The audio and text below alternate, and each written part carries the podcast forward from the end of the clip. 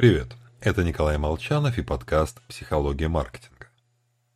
Как-то раз Дэн Ариэли расставил в холодильниках общежития Массачусетского технологического института приманки для студентов. В половину положил по паре упаковок Кока-Колы. В другую половину – тарелочки с шестью долларами, несколькими купюрами. На протяжении 72 часов банки с колой исчезли все до единой. А деньги остались в полной неприкосновенности.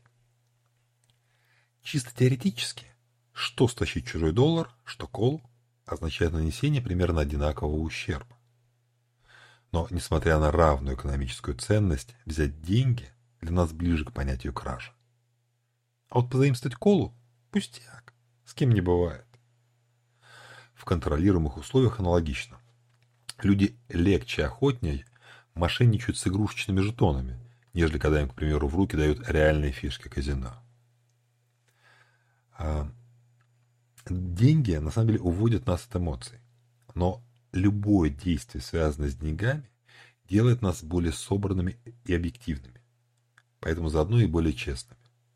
Чтобы избежать мошенничества, точно оцифровывайте и информируйте о денежной ценности как материальных продуктов, так и услуг. Ну и, конечно, Удачи вам в борьбе с офисными холодильниковыми воришками. Всего вам хорошего. С вами был Николай Молчанов.